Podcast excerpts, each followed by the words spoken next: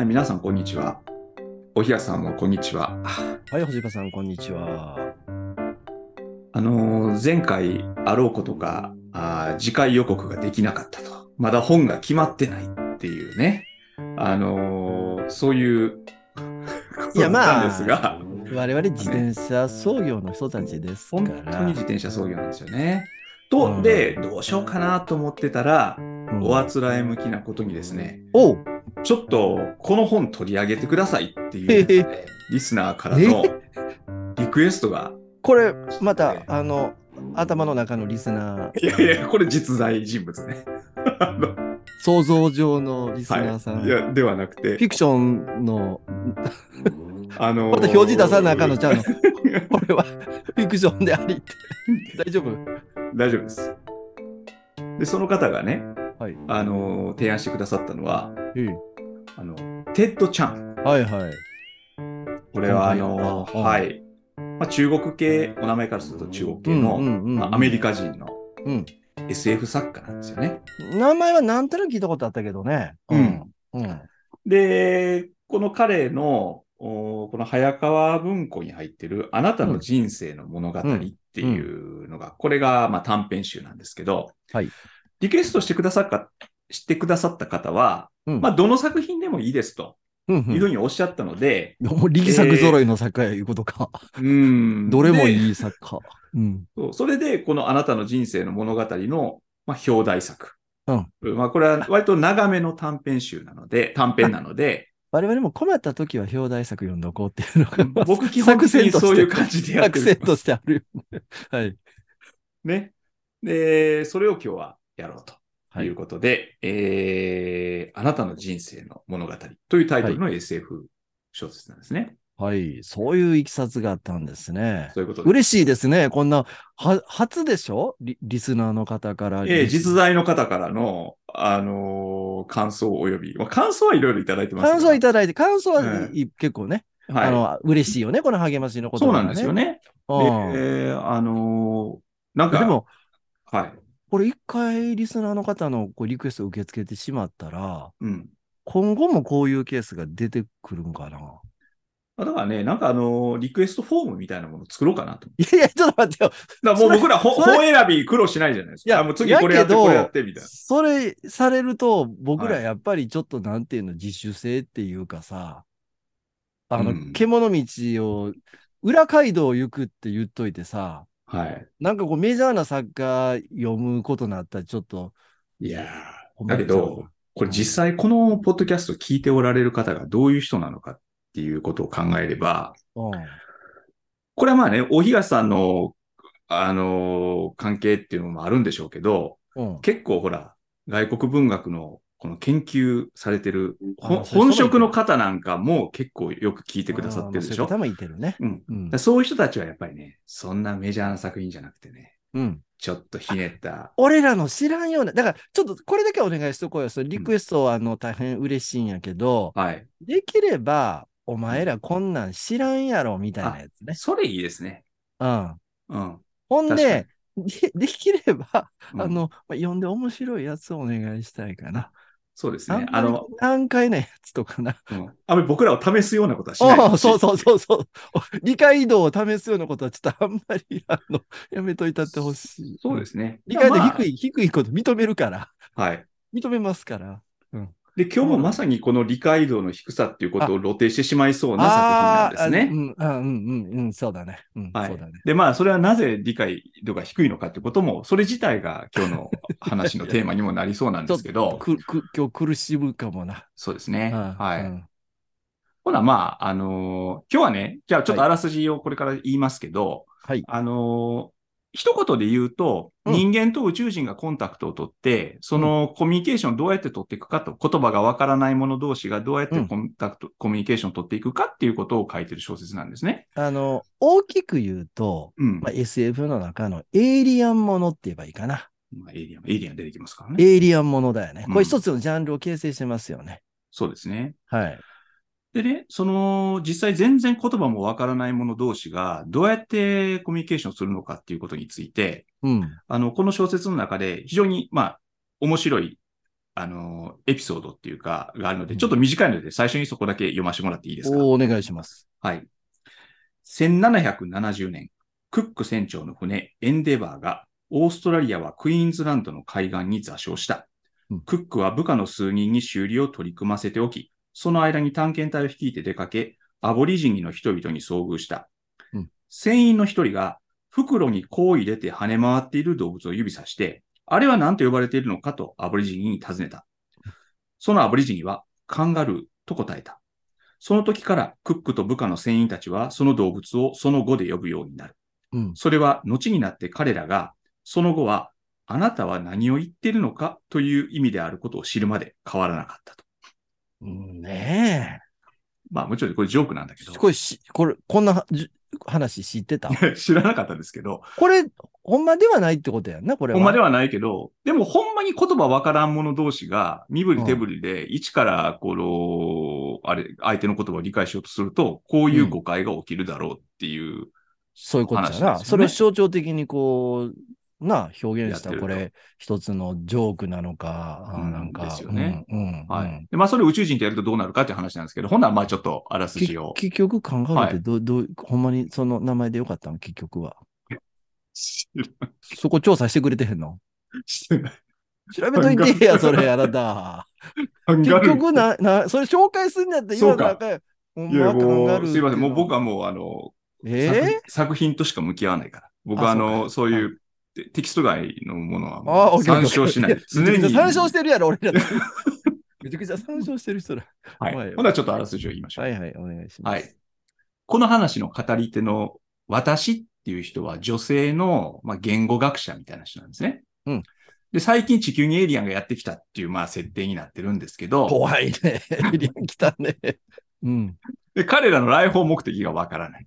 うん。で、そこでコミュニケーションを取るために、このエイリアンの言語を理解しなければいけないと考えて、うんで、彼女にその白羽の矢が立ったわけですね。うん。で、このエイリアンは、なんかまあ、軌道上の宇宙船の中にいるみたいなんですけど、うん。地球に、この楕円型の巨大なモニターのようなものを下ろしてきてて、おー で、そこに自分たちの姿を映して人間とコンタクトを取ってちょっと、この辺、る。なあ無縁なんだけど、あの映像がないからちょっと俺らな、そうななんんですかよ、こね。う、勝手に思い浮かべるしかないんやけど。ないですけどね。うんうん。で、人間側はこのモニターみたいなやつのことをルッキンググラスというふうに呼んでるんですけど、うん、あ、まあ、この語り手の女性言語学者もこのルッキンググラス越しにエイリアンと対峙するわけです。はい。で、このエイリアンは割と伝統的なエイリアンの見た形目をしてるねん、ですあの、い やいいよね。そうう。ん。ああの、のちょっとタコみたいな感じやねまあ、タコだかイカみたいに長い足が7本ついてて、うん。で、その目もたくさんついてると。うん。どこが前か分からへんよ。わからへんと。うん。で、その足で立ったり、物掴んだりできるような。だからあれやろ、イカとタコの間みたいなやつが立ち上がっとるみたいいなな。うな。ん。うん。あ、あの名前がさ、ええやんはいヘプタポッドって名前そうあの勝ヘ手プにタな。ポッドと人間側名付けた。まあ、7本足っていうことらしいですけどね。これ、あの、テトラポッドみたいなもんやろ そうなんかな。テトラは4つ。そえうっか。と、み四つ。なるほど。だからヘプタだから。で、僕らな、よくその、な、オキシとかこう、オクトパスのオクトとか聞くけど、うん。ヘプタってあんまヘりプタ聞って。あんまり聞かへんの、うんちょっと勉強になりましたね。そういう意な、味ではねオクタゴンとかよく聞くけどな。うん。あほんで、そう慣れてくると、ヘプタポッドって呼びたくなってくるよね。言いたくなる。 で、このヘプタポッドは、まあ、差し当たって人間と敵対してる感じはないんですよね。はい。で、宇宙船に乗って地球にやってくるくらいだから高度な知能を持っていて、うで、んしかもまあ侵略などの意図がないんだとしたら、人間側としてはなんかそのすごいテクノロジーとか学びたいっていう、まあそういう希望も持つわけですよ。で、まあその主人公の私は、まあその彼らの意図を探れっていうプレッシャーをかけられながら宇宙人の言語を理解しようと探求を始めると。うん。うん、で、この彼女は2体のヘプタポッドとそのコミュニケーションを取ろうとするんですが、うんまあこれがその最初に言ったさ、あの、さっきのクック船長の例え話みたいな、いわばやり方で、えーく言葉の意味を探っていくと。で、ところが、このヘプタポッドが出す声が独特であると。 何かがはためくような音を出していると。うん、で、そんなものを聞いても人間にはその区別とか音節化ができないから、だからこの、のはためきのパターンを機械で解析して、その差異を認識するという手順で、その単語を理解していこうとするんです、ね。なんかこの言語学者の女性は、あの、ブラジルとかの、まあ、いわゆるその未開民族ってある人たちのところに調査とか行ったりして、そうそうそうそうそ全然要するに知られてない言語を手探りでこう、あの、ただ間にそういう時はな、ポあのポルトガル語の通訳とかいろんな人がいてるう。から。あるから、そうそうそう。うん、で、人間の出す音って大体我々、まあ要するに、なんとか頑張れば真似ができるっていうか、うん、でもこれはさすがにちょっと真似難しい。口でしはようと真し似できなてちょい。っと無理やったな、みたいなそこうとそうそう。言うてるよね。うん。で、まあ、いずれにしてもそういう形で、こう、知識を蓄積していくんですが、うんまあ、彼らと高度な情報のやり取りをするためには、まあ、書き言葉を学ばないといけないああと、この私は考えるわけですね。はいはいはいでところが、この書き言葉っていうのがまた癖者で、はいそのヘプタポットは体の構造上、上下左右という感覚がないと。うんだから人間がその右から左にとか上から下にっていう感じで字を書いていくのは、これはだからうんまあ人体の構造からそうなっているわけで、はい体が違えば書き言葉というものも全然違うということになるわけでうすんね。うんうんで、まあ、この後ちょっと僕よく意味がわかんないんですけど、うん。こ れ難しいよな。ね、うん単語を並べるんじゃなくて、うん文字を回転させて、修飾して別の単語と結合するという形で、まあ、文章、文のようなものが構成されると。で、そのヘプタポットの書き,、書き文字、書き言葉っていうのは、線上にこう文字がつながっていく人間の言語とは全く違っていて、うん。まあ、いわばその形から一挙に一目でその内容を把握するというようなものであるらしいと。ちょっとこの、あの、僕らのイメージするので言うと、タコがさ、吸盤にあの、ペンくっつけて書いてくれるみたいなことしてくれた ら、すごい僕らわかりやすわくかんねえけど、わかりやすくて違うといいんだ。けど、ちょっと全然そういうのじゃないのが、 あの、これ言葉ででも説明するのすごいよね。ですね SF 作家ってすごいなと思ったけすごいど。うんで、もう、この、この辺からもう僕なんかには全然理解できなくなってくるんですけど、ああまあ、そういう書き言葉を使っているヘプタポットは、独特な現実把握の感覚を持ってると。はいはい、ここだよね。うんここポイントやな。そうう。で、ん人間は、まあ、リニアな、つまり線的な時はいは間い感覚ってものを持ってる。過去があって、現在があって、未来があると。時間が存在してるからな、そうなんですよねこには移動が存在してる。うん。そううんう。。だけど、ヘプタポットはそうじゃなくて、彼らは逐次的に物事を認識しない。せやねん。過去と現在と未来を同時に把握する感覚を持ってると。せやねんや。だから、僕ら、例えば A 地点出て B 地点出るまでっていうのは、移動があって、時間の経過があって、はい。そうするとそこに僕らある種の因果関係みたいなものを考えちゃうんやけ見てくるど、うん。 A を、このヘプタポッドは、うん A を出る時点でも B につくことが内包されているって言えばいいそうのそうそうそうそうそう。すごく言葉せせ難しいんやけど、 うんそこには因果関係、時間、移動がない、時間もないから、因果関係も存在しないってないとうんいうことなんですね。これが一つの現実認識のあり方。になってるんただだ、物理学の世界ではなんかそういう考え方もないわけだあ。るようなことがまた書かれてますよね。ああ、ああ。で、この語り手はずーっとこのヘプタポットの言語について研究してるうちに、うん、だんだん自分の中に彼らのような意識が芽生えてくると。うん。で、ここで言っておかないといけないのは、この小説は、この私がヘプタポットとコミュニケーションを取ろうと不信する話の間に、はい。彼女自身のプライベートの話が挿入されてくるっていうことなんで凝すね。ってるよね、ここがそうね。はってい。うまあ、もっと正確に言うと、そのヘプタポットの話と彼女のプライベートの話が交互に語られる小説なんですね。はいで、はいじゃあ彼女のプライベートっていうのはどういう内容なのかっていうと、まあ、あの、彼女がこの研究をする上でパートナーとだとなった男性との間に、うんまあ、恋愛関係が生まれて、で、えっと一緒にヘプタポッドの言語を分言析し語をてる勉間に、強してる間に、だんだんこうちょっと誘われたりとかしそてな、う。で、いい関係になって、男女の関係になって、スーパー買いで物行ったりしとったな。あそあ。で、娘が生まれて、うんで、その娘が成長していると。ででも、この語り手は結局パートナーとは別れてしまって、はいで、。さらに娘は山の遭難事故で命を落としてしまうと。クライミングってなったから、クちライミングでしたっけ登ょっ山と危険な登山してるそうなんでしょうねうん。いい子ななんですけどね、この娘ね。で、まあそういうプライベートの話が、まさにそのヘプタポットの現実把握のようにですね、うん。まあ過去から未来の出来事が、まあ、部分的にシャッフルされた形で、はいえーっと、語られていくと。どっちかっていうと、えーっと、語ってる現在に近い娘が亡くなとこったろ時か点らから遡って遡っていくような感じようにななってますね。で、はい。このエイリアンとの接触っていうのは昔その娘の生まれる前の話だか前ら。の話ですね。結構昔のことを実はあそう語ってるっていう。ということですね。うんうん。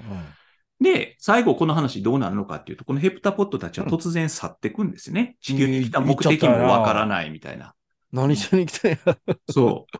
ほほん、で、だけど私は、この今お東さんがおっしゃったように、このヘプタポットの研究っていうのはまあ物語、昔の話なんだけど、うん、まあこのヘプタポットが去った今、これから自分の人生に起こることを、まあいわば知ってるっていうか、そのヘプタポット的感覚がもう身についてるから。うん、で、そのパートナーになる男性、一緒にヘプタポットの研究してた彼に、うん、子供を作りたいかいと言われて、作りたいと答える。うん、まあ、その実際にはその悲劇的な未来っていうものが待ってることを彼女は分かってるんだけれども、もう内包されちゃってるってい、そうね。う。でも、ううんん、あなたと、まあ、との間に子供を作りたはいいというふうに答えるっていう、まあそんな話なんですよね。上手にまとめはったな。いほら、やっぱり試されとるから、こここれをねちょっと俺らヘマしたらな。や、もうね、うん。もうヘマするでしょ、これ。いやヘマすこれ、るけど。これいやす語れるけかどなこいれや難しくないああまりに。この話も、まあ、まあでも、うまくとせつ説明してはったで。ようやくはこれでいいですかなんいいかと根本的なところで間違っているやいや違うね。要するに、その、そのエイリアンの認識の様式なのか思考の様式なのか、そこがやっぱりあまりにも難しすぎて、そこは分からへんねんけど、うん小説でやろうとしてることはなんとなく、わかった。まあ俺らも2回読むから、 ま俺あ1二回回で読絶対分からへんで。む。わからへん、わからへん。うん。 2回読んで、2回 目で意味わかった。 2回読むとなんとなく、ああ、そうか、ヘプタポットの思考様式みたいなものを彼女の実人生に当てはめて認識すると、っていう実験が、まあ、小説の中で行われてる。だから、なんていうのこう言ってもいいかな。その、SF の肝になる部分のハードコアの部分の説明はちょっといまいちわかんないんだけど、うんうん、それを物語で書くとこういうことだよねっていうのが、うん、あの、実践されてるっていうふうに言っていいんですかね。うん、ううんん。だからそこはなんか、ああ、なるほど、こういう仕掛けかっていうのに、まあ、2回目でようやく気づいて、うんそうするとあのカンガルーの話なんかもちょっと心に余裕を持って楽しめる最初楽しめへんやん。わからんな思いながら読んでるから。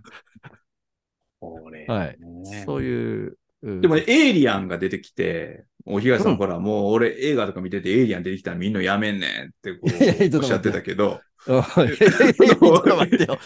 いや、エイリアン好きだけど、、この小説はでも、うん。エイリアンの来訪っていうのは、うん。まあ SF では多分いろいろ書かれてるんでしょう、そりゃ。だかうん。うん。うん。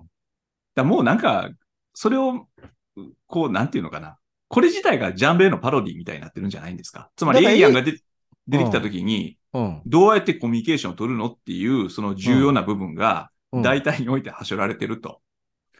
はしょられてるというよりは、うん。これ、エイリアンと、エイリアンものって多分大きく2つに分かれると思うね。エイリアンとコミュニケーションを取る。まあ、それ戦うのも含めてな。うん戦うのも含めてコミュニケーションを取っちゃうパターンと、はい。結局何だったんだっていう、そのエイリアンとの遭遇を相対化するようなものと、うん。多分大きく2つ多分あるんだと思うんですよ。で、これは後者ですね。後者の方っていうことだと思うんですよ。うんうんで、やっぱりこのジャンルの代表は、あの、栗本薫のエイリアン殺人事 件が、やっぱり代表作として挙げられるうん。ので。また栗本か。これ もうみんなこれぜひ。ひ読んどいて、あの、栗本薫の初期のね、もう大傑作。エイリアン殺人事件。エイリアンこの殺人事エ件イリアンってこの音引きになってるんですよね。まあ、これはあの、うんそうそう、おみきなってますうんね。はえい。えもうこれはもうね、腹抱えて笑うから。それ読むと、このテッドちゃんの理解深まるんですかえな、なんのあれもない。 でもまあ、まあ、ある意味、これもエイリアンもののパロディーとして書かれてるから、あだそれで言うと、後者のジャンルを代表するもう一方の優が、栗本薫エイリアン殺人事件で、あ。なるほもどう一。方がこのテッドちゃん かな。うんこれ読んだ適当今なことを言ってますけど。読んだものが少なすぎて。そんなことある。ちょっとあのーこの、こういう小説読むの、なかなかまあ簡単じゃないですよね。で、はい。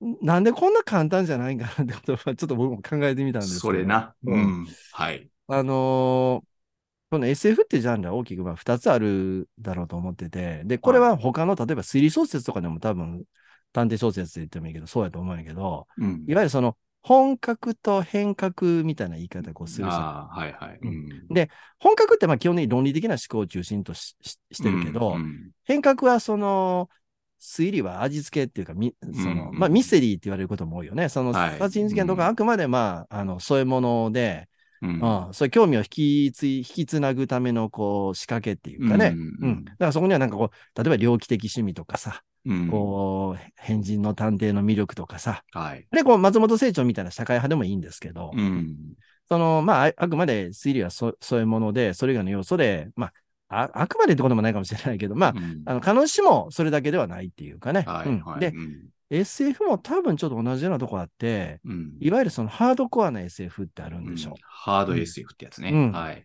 んで、もう一方で、あの、スペースオペラっていう、 前ちょっとうん我々話した、あの、私の尊敬するね、アメリカの EC タブ先生みたいな、 はい。あのーまあ、いわゆる、まあ、ファンファンファンタジーっていうとちょっとファンタジーの人にまた怒られちゃうんだけど、うんあのーそういうものがあって、うまあ、んあれはまあ、ああくまでその、な、銀河系をワープしてとかさ、うんこう、まあ、エイリアンもせやけどさ、うんまあ、それはまあ、なんていうか、味付けみたいな、未来的な道具がこう使われてるっていうかね、まあ、スター・ウォーズとかガンダムとかそういうの全部そうですよね。そういうことでしょうね。ううんんだからそこでは、あの、実は我々に近いような人間たちの葛藤みたいなものが描かれてたりとかするわけで、はまあうん恋愛とかな、はい。うんで、えっと、今回のはどうなんすか、これ。これ、そう。ハードな方なのでもね、そのハードな方、ハード SF っていうのは、うん。その、現実のその科学の論理ってものを、うん厳密に踏まえてるものを、踏まえた物語ですよね。だろうそのね。ぶ例えばそのぶ物理の、その、そうそう、だか法らすっ則であるごいとか勉ね。強してないと書けないのね。うん。でもね、このヘプタポット、まあ、ヘプタポットっていう、そのエイリアンが、その、まあ、いいる、いないっていうことは、まあ、ちょっと、今、いるという前提でこれ話が書かれてるわけだけど、うん。その彼らは体の構造上、えー現実を把握する感覚がうん。人間とは違うんだと。うん。で、それは線的なものではなくて、うん。えーまあ、ど同時的に、えー現実を把握すうる。ん。うん。だから要するに未来に起きることが、まあ、分かってるっていうかね。うん。わかってる。うん。分かってる。分かってるるって言ったらもう時間のあれが含まれちゃってるから。うん。うんうん。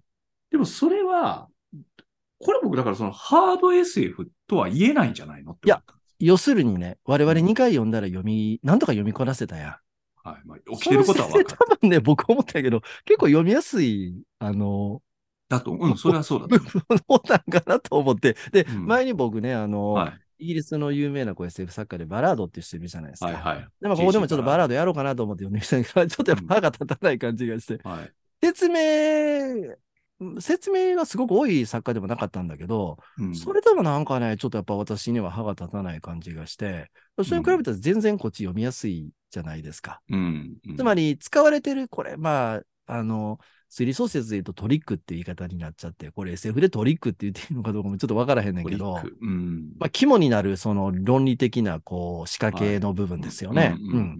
その部分が一つに絞られてるやんか、これって。うん。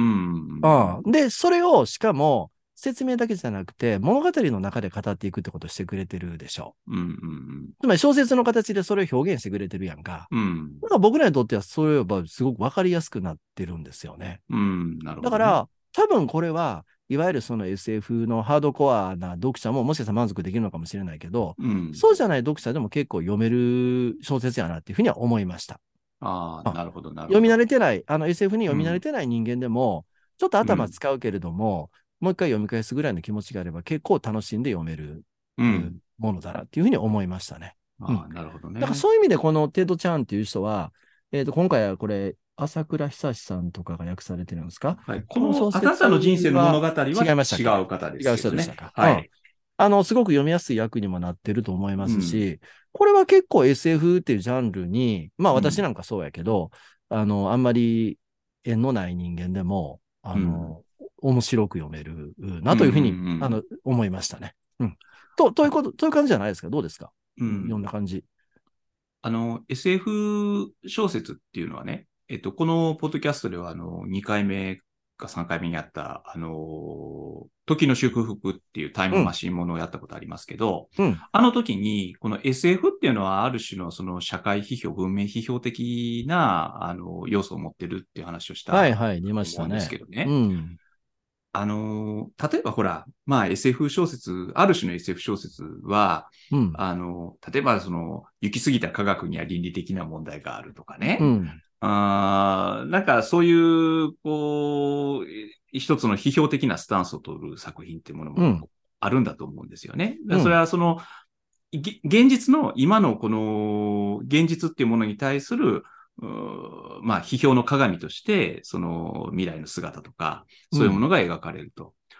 でで、今回の作品っていうのは、そういうものじゃなくて、えーっと、この語り手の人の、うん。詩的な物語に結びつけるアイデアっていうところが多分ポイントなんですよね。はい。つまり、あの、最終的にはこの女の人の、この人の人生っていうものがあー語られると。うん。でもこの SF っていうジャンルは、あの、そういう意味ではこのあなたの人生っていうものについて、まあ、どの程度書いてきたのかなっていうふうには思うんですよね。。そういううことですね。うん。だからこそういれうことあなたの人生の物語だから、我々まあ読めたそういうことです案でね。あってね。うん。うん。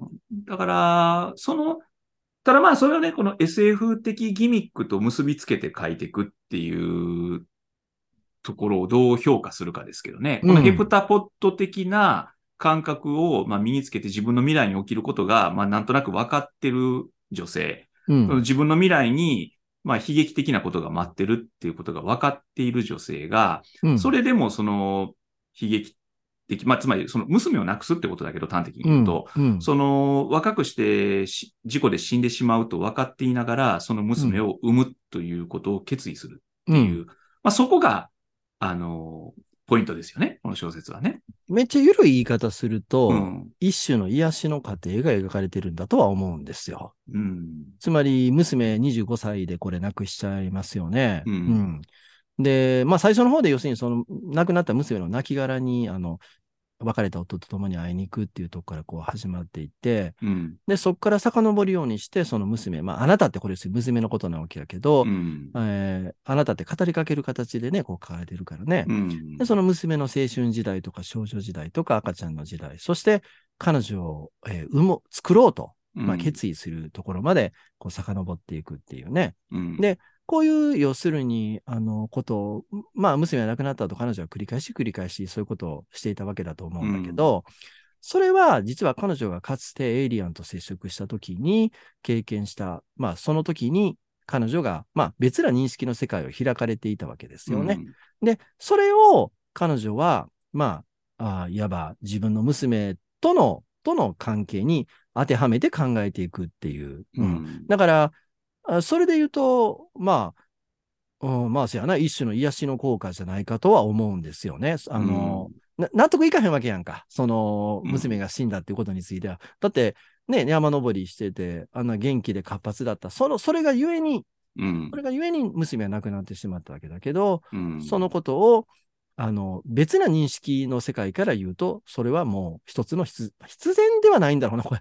論理的なあれがないから必然とかそういうことは言えないんだよね。因ま果あ関係がない。宿命ですよね。なんかそうだ。ね。ああ、言うとしたうらん宿命かな。宿命ってあいあせやうなことですよね。定められていた。うん。まあでももう、そうなるところから出発していたって話になってるから。うんなあまあ、それは大きく言うと、そういうふうに納得せざるを得ないっていううん。ところに認識たどり着いてるっていうことかなと思うんですけど。だからうん25年間しか娘とい一緒にはいられないと。あのーそれでもその25年間娘と生きていきたいと、そうこやの彼女は思うわけでしょそういうことや。あのーだそれはまあ、この女性はいは、喜びをくれたっていうな。そうそうそう。だからその日うん常、この小説の中では、その娘との、まあ、たわいのないっていうか、その何気ない日常っていうものが、こう、うん随所に描かれていくわけだけども、だからやっぱりこの語り手の彼女っていうのは、まあ、じ人生を肯定してる人っていうか、うん。うん。たとえその、そういうことが、悲劇が待ってるとしても、うん。まあそれまでの楽しい時間とか心豊かな時間っていうものを、やっぱり私は味わいたいんだ。それにあのエイリアンが気づかせてくれて、エイリアンありがとう。エイリアンありがとうっていういやいや話ですよ ね、これ。 ちょっと話進めたいんですけど、はい。その、まあ、これリスナーの方のリクエストってことがあるんでね、あんまりね、うん。こうちょっと否定的なというかマイナスなこいやといや忖度なしでいきましょういやー、ね、ちょっと言いづらいんやけど、えっと、まあ、星葉さんちょっとお聞きしましょう。どうですか呼んで胸を打たれるみたいな感じでした。どうですかうーんとね、あんまり胸打たれなかっ打た。たれない。おお申し申し訳ないんやけど、うん、僕もね、今話してきたので言うと、読者の皆さんもしかしたら、すごくこう、ね、うんあの、心に突き刺さるようなものとか、うんあるというふうに。いや、うわもうこれはもうこのテッドちゃんってさ、世界中で売れてる作家なんでしょ、それに俺らが別に文句言うような筋合いのものでもないんやけど、うんすごい胸打たれるかっていうと、ちょっとそうでもないんだよなっていう。 今自分で説明してて、自分の説明には胸打たれましたけ ど。いやいや、ちょあ比較改的め俺てらそういう話いやや、なわってからん。こう振めりっちゃ返ると間違え。てる可能性もあるけど、うん今比較的僕ら上手にいいなんとか言おうとし頑張ってきたけど、はいでも、元に 戻ってすごく胸打たれたかっていうとそうでもないっていうのは、なぜか。これな、なんやと思いますあのね、一つはね、うんやっぱり SF って間に説明入るやんか。 うん、あの、その、いろんな説明聞かされるやん。はい。ほんでね、あれがどうしても僕にはきつくて、あの、ちちょっと例挙げげましょうか。あのね、はい。小説の書き方って、まあ、いろんなとこでこう、ね、栗本か、中島梓の小説道場とかもあって、そう はいういとこでいろいろ教えられるんですけど、これ中島梓は言ってたんじゃないかと思うんやけど、うんいやー、あの、林真理子やったかもしれん。うん。うんえっとね、 はい。えっと、こういうこと言ってたと思うんです。あのね、説明の多い小説ってのは基本的に下手な小説なんですよっていう。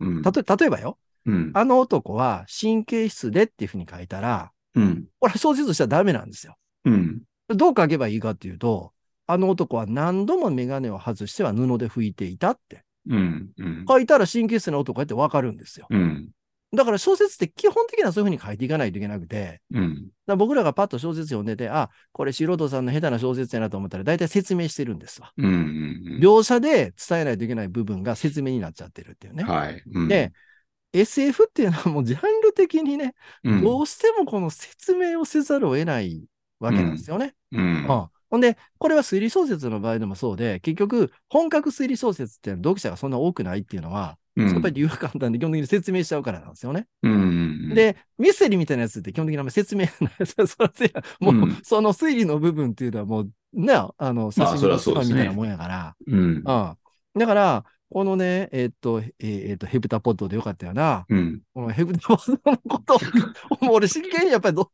申し訳ないけど、真剣にね、ヘプタポッドのこと考える気にやっぱり、どうしてもやっぱりなれなくて、ううんん。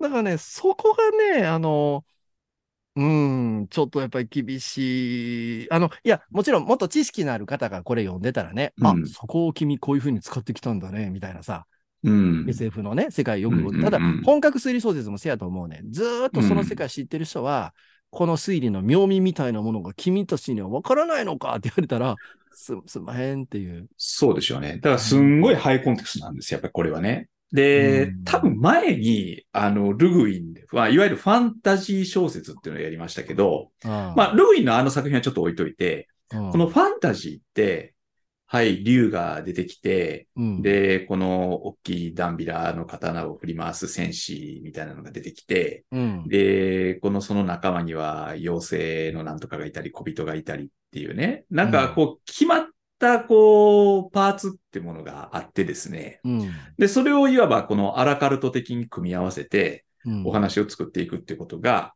えーあこれはもちろん、あのー、ボン氏はですよ。ボン氏は、うんそれでも形を作ることができると。でそれは、なんか一つ一つのこのキャラクターとか、そういうものの、その記号的な意味を読者が了解してるから、うん、 SF に比べると、説明っていうものを割愛できるんじゃないかなと。いや、だから、あの、いわゆる SF の中でもさっき言った、まあ、これはほんま SF と言えるのかどうかわかんないけど、スペースオペラみたいなものって、うんもう中学生で読めるわけやんかう。んすごく楽しめるわけよ。うんうん、それ全部描写でやってくれてるからね。うんでも多分そのハードな SF だと、どうしてこの宇宙船が飛ぶのかっていうことを、どうういうなんとかエネルギーを使ってっていうことを一応説そ明していくのワーけプとは何なのかみたいなことをこう。だから、でそこまで、そこまで SF の読者として成長できるかどうかっていうのはやっぱある段階で分かれ目があって、うん。残念ながらもう私なんか全然そこ行けなかった人やから、うん。だうんから読んでる人はもうものすごい蓄積があるわけでしょということやろう。だから、そのテッドちゃんのほんまにすごいところを我々は多分理解できてない可能性が、だけど、テッドちゃんって、これ、まあ、このし、今のさっき大東さんもおっしゃったけけど、うん。うんこれかなりね、フレンドリー な作家だと思うんですと思よ。うと思うと思う。うん、思うにで、最初にでも意味わかこれでもこる。れでもフレンドリーそう、2回読んだら、うんわかるみたいなねいけるいけるいけるいけるいける。うん。うんうん。でもなんかこの SF って、うんでも、例えば、ほら、数尾石黒みたいな人ってね、うん。 SF 的なギミックを取り入れた小説はいっはい。ていうのを書いてますよね。はいはいあの、一番最新作である、あの、クララとお日様っていうのは、あれは AI そうなんや。とうんと生命倫理の話でうしんた。あれ、あの、私を話さないで、あれうんもぞ、臓器の移植というか、なんかそういう話でしたよね。この、あのー、いわゆる技術の問題を人間の心の問題に結びつけるっていう、うんこう手口っていうああ、のなるほどね。あ、うん、だからその、いわゆる、そこの、うん、なるほど。そう、ん純文学的なところにうんうんうんうん SF のギミックを、うんうんうんまあ、導き入れてね。うんうん。で、その、まあ、一種の思考実験ですよね。なるほどね。あの、人間とはどう,、どういう存在であるのかと、あるいはその、の望むべき社会というのはどういうものであるかっていうことうんを考える一つの素材として、SF 的なギミックを取り入れて書いてる作家っていうのは、まあ結構いますよね。これはただね、本質的な問題とつながっていると思ってて、うん例えば奥泉光さんってこうミステリー的なものを組み入れながうんらはい小説書かれるじゃないですか。で、それは、あの、ミステリー的なものをあの取り込みましたねとか、そういうのでも多分ないんだろうと思ってて、うんミステリー的な要素に実は人間の本質をそのあぶり出していくようなそのものが多分あるんだと思うんですよ。で、うん SF も多分同じじゃないかと思ってて、うんそれで言うと、その作家たちは多分かなり本質的にそういう要素を受け止めているんじゃないかなというのは、まあ、あるとは思いますけどね。ううんん、単に味付けでは多分ないんだろうけれども。うんうんえっと、ちょっともう一個別の話。はいはいはい。その胸を打たない理由をもうちょっともう考えてみたんですよ。いや、うん胸を打たないで、ごめん、ここんなこと言うたらまず、あの、私は、はい。あの、よくできた小説やなと思ったけど、うん。。こう、心に突き刺さるような感覚ではなかったですっていううんをもう一個ちょっと考えてみたんですけど、はいうん、それはね、やっぱりね、登場人物、その、まあ、主人公の言語学者でも娘の方でもいいんやけど、うんまあ、夫のゲイリーってやつでも、 これちょっはとい。好きなキャラやけど、い、かにもアメリカ人っぽいやん、なんかキャ まラあそうですね。うん。うん。なんかね、感情移入がやっぱりどうしてもできひんねんな。うん。この、例えば、あの、主人公の言語学者、まあ、お母さんと今読んでもいいですけど、彼女の気持ちになって娘が亡くなることの辛さみたいな、まあ、それをすごく感じるかっていうと、あんまり感じ、感じなかった。うん。うん。な、もっと言っちゃうと、その、まあ、その SF においてそのキャラクターっていうのはどれぐらい重要なのかっていうと、僕よよく理解してないんですけど、少なくとも、スペースオペラみたいなものにおいては、えっ、と、主人公のキャラクターってすごく重要なわけやな。うん。それはもうトラさんにおいてはもうトラさんっていう、もう厚み清抜きにはもう、あのキャラ抜きにはもう成立せないやんか。うん。ほんで、急にトラさんが出てきたんでびっくりいしまやした。いやいや、ス EC ペータスオブペラのの、話 EC タブのデュマリストサーガーもそうで、うん R デュマリストっていう主人公向きには、もう全くその世界は成立してないわけで、渡り物もな。ね、まあ、それはスター・ウォーズはルーク・スカイウォーカーがいないと成り立たないっていうのと同じですわね。 あ、俺見たことないから、ちょっとよくわかんないないの 見たことない。まあいいです。はい、どうぞ。つまり、この主人公の女性の心のひだみたいなものが、まあ、いまいち僕にはピンとこないっていうか、うんあ、の、なんかこう、彼女にも寄り添わずにいられないみたいな、うん。うん、その、うん、そういう感覚に正直な、まあ、だから、まあ、要するにその主人公に魅力があんまりないって言っちゃってもいいのかもしれないし、うんその、うん。だからさっき言ったように技法的にはすごく高くて、その娘がね、25歳で亡くなるまでのところを彼女がね、言語学者として若い頃に、そのエイリアンと直面したことを思い出しながら娘のことを描き出していくんやけど、その、その娘の姿も他愛のないところはもちろん描かれてて、そこはうん悪くはないと思うんやけど、なんかすごく娘がこんな子でっていうのも見えてこうへんやん。うんさっき星葉さんちょっとええ子でっていう言い方してはったっけうんそれもさ、なんかその立体的にはないやん。まあもちろんね。うんうん英語、英語フラグが立って登場してるっていうだけなんです。立ってるそうそうそうそうんだからそれがね、やっぱりちょっとこう、僕みたいな読者にとっては、これはすごいの読まされたなっていう感じに、いや、技術的にはすごく高いと思うんう。うん。ほんで、なんかこう、やっぱり自分のわからないものも書かれてるから、そこもすごく面白かった。うんだけど、もう、心の一辺になったな、みたいな気持ちにならないのはそこかなっていうふうに。ちょっと、まあ、どうですかそれね、多分、あの、今おっしゃったところっていうのは、いや、その通りで、あのーこれはその、語り手の言語学者の人の、この、いわゆるじ人生について語ってるパートの記述の量が不足してるんだと思うんですよね。つまり、これが例えばね、長編小説だとしましょうや。ああ。、で、もっと長く、その、娘と彼女の関係であったりとか、そこ、その折々に彼女が感じ止めてきたことであるとか、そういうことが書かれていれば、つまいやりいや感情移入をできるだけのああ技術の量がないっていうこといだとや思うん、ですよ。俺そうは思わへん。これ、そこそこの中編やで。うんまあもちそろんねこそこの中編で、この長さでそれをできなかったら長編なんてもできひんと思うんう。これは僕は量ではないと思う。これは書き方の問題やと思あるいはそのね、あのー断片化されてしまってるからじゃないですか。その、彼女の人生の物語を書いてるパートっていうのは、こう、非常にこう小刻みに出てくると。う。いやそのなんかあるそういう問題がなあうんあ。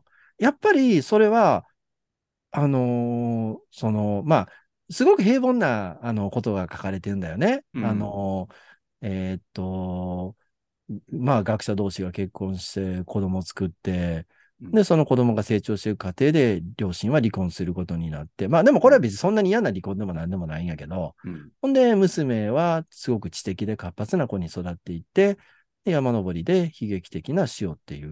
うん。だけど、なんて言えばいいのかな、それぞれの家庭において断片的に親との間で生じたこととか書いてあるけど、それがちょっと薄いねんな。お父さんと最近年齢的にうまくいかなくなったから、うん。お父さんになんかあの、なんていう言葉やったっけなんかその物理学の横かなんか。非ゼロはゲームですよね。あの、ノンゼロサムゲーだからゼロサムゲームじゃないっていう。ム。はい、そうですね。うんそういう、はその言葉をお父さんに聞いて、聞きたいんやけいど、うんお父さんとは最近関係が悪いから、うんお母さん代わりに聞いてや、みたいな。うんうん。だから、これなんかもね、一つのエピソードはもっとね、彼女の人間が出てくるような書き方できると思うね。あるいは、父親うんの描き方もできると思うし、うん。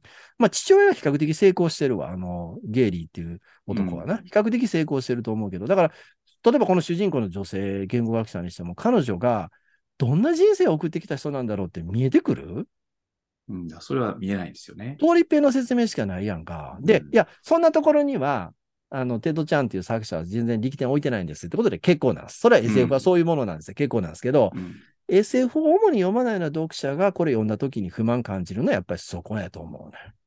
だから、そこを、今のお話って、うん。大前提としてですよ。うんその、この一人の女性が、うん。あーふまあ、不幸な未来が待っているにもかかわらず、うんその方向に向けて一歩を踏み出していく物語っていう話を、うんどうして SF 小説として書かなきゃいけないんだって いう、疑問そそもそものそうやな。うんからなんでここに宇宙人の助けが必要なんだ と。それは宇宙人でないと、 その未来っていうものをね、見通す力っていうものはこうい宇うな宙人と認識をなのコミュニケーションによって初めてその獲得するものだからってだいかうら、、だからそこには無理があるじゃ無理だがあから、る。いや、だからもう出版社として読者をやっぱりある程度は、やっぱり選んで、選んじゃってるというか、うん私みたいな読者は少なくともあまりいい読者ではないだろうと思いますね。で、これ多分、このテッドちゃんっていう作家もね、うん。やっぱ宇宙人書いてみたかったんだい。や、そうそうそう。だから、あんたらでしのょ言ってる話はちょっと違うでっていうことやと思うよ。そう。で、そ読こ者ちゃうねもっていう、そう、宇宙人そうやのエイリアンもの書きたかった。ことが読みたいんですよね。うん、うん、うん。せや、そこ、まずそこやで。で、まずそのそれ中で、そう、ん数々書かれてきた宇宙人ものの、その蓄積ってものがあるわけで、ああそうそう先行する作品があるわけだけども、うん、うんそことの際をどういうふうに生み出すかっていうときに、う。、人生の物語と一人の人間の人生の物語っていうん書いちゃったやん。そこ中、うそこ書いてある、中途半端って言うともう問題があるけど、うんそこに、おじ僕なんか目がいっちゃうから、うん、そうすると、そこが薄いよね、み たいなこと言われたら、いやいやいやいや、出発点はそこじゃないからって。人生書こうとしてるんじゃないかなら。るほど。でも、タイトルは人生やねんけどな。うん。じゃあタイトル変えた方がいいかな、 これ。ああ、ルッキンググラスの方がいいと思う。あるいは、そう。宇宙人が教えてくれたことと か。そういうベタな感じいや おいおいおい、あんまりそういう、ちょっと、あんまり言うな。あの、でも、ルッキンググラスとかさ、ああいうのがもしかしたらすごい SF 好きな人にとっては、あ、そうきたか、みたいな。まあでもちょっと象徴的な感じはしますよ。ルッキンあグあグね、ラスこれまで、あの、オクトポッドが多かったやつがテトラになったら、ちょっとやっぱ一本少ないんか、みたいなとかな。ねでもでもね、このあなたの人生の物語っていう、これ多分英語でもね、ダサダサのタイトルだと思うんだけど、わざわざこんなダサいタイトルつけてんでしょ、これ。ああ、まあ、かもな。うんうん、まうあ、んちょっとそこら辺の意表をつきたいっていうところはあるんだろう。いや、あの、本当にね、あの、い高知にできた、あの、作品を読ませてもらって、2回読んで、はい。より楽しめるっていうね。これ3回読んだらもっと楽しめるんちゃうかと思う。思う3回読んでも理解が深まらないような気あがあ、するんむですず、よ。あ、の、論物理学のあのところはな、ちょっと難しい。うん。なんだけど、なんかこう、普通の小説ば っかり読んできた人間には、その妙味に達するのが、あの、こ困難だった理由を、あの、あくまで試験として、あの、述べただけなので、あの、リクエストしてくださった、あの、リスナーの方には、はい。もう本当に申し訳ない気持ちで、まあ、はいリスナーの方、そのリクエストしてくださったリスナーの方も別にこの穴、表題作を別に推薦してるわけじゃないんですね。あ、そっか。あ、そう。ええあのーまあ、うんど、どれも好きなんだけどとおっしゃってて、うん、でもなんかまあ、あのいや、面白いですよ、別にこのも小う説は普通に。、あの、ほんこれで、この番組はぜひ見限らないように理解して、もうこいつらはダメ。まあでもね、日、今日この話してて、これね、SF よく読んでる人からするとね、うん。もう、奮発失笑されてる、奮発されてるしね、ううんん、もういい加減にせえぐらいの感じだと思う。もしかしたら、ビクショーぐらいかも。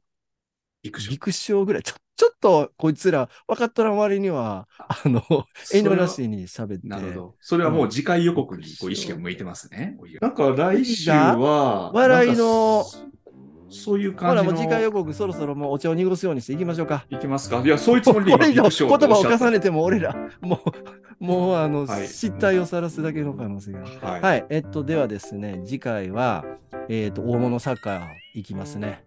はい。ミラン・クンデラ、久しぶりに読みました。えー誰も笑いはしないっていう、あの、 短編を読みたいと思います。えっと、美少は誘う愛の物語っていう昔、集英社から出ていた知野栄一先生とかが訳された、うんえー短編集から読みたいと思います。はい。ミランクンデラね。はいもうこれは、はい。あの、まあ、よく知られた短編集でもありますし、はい読んだことある人も多いかもしれません、多いでしょうね。うん。ね。うん。はい。じゃあ、次回は、はいチェコでお会いいたしましょう。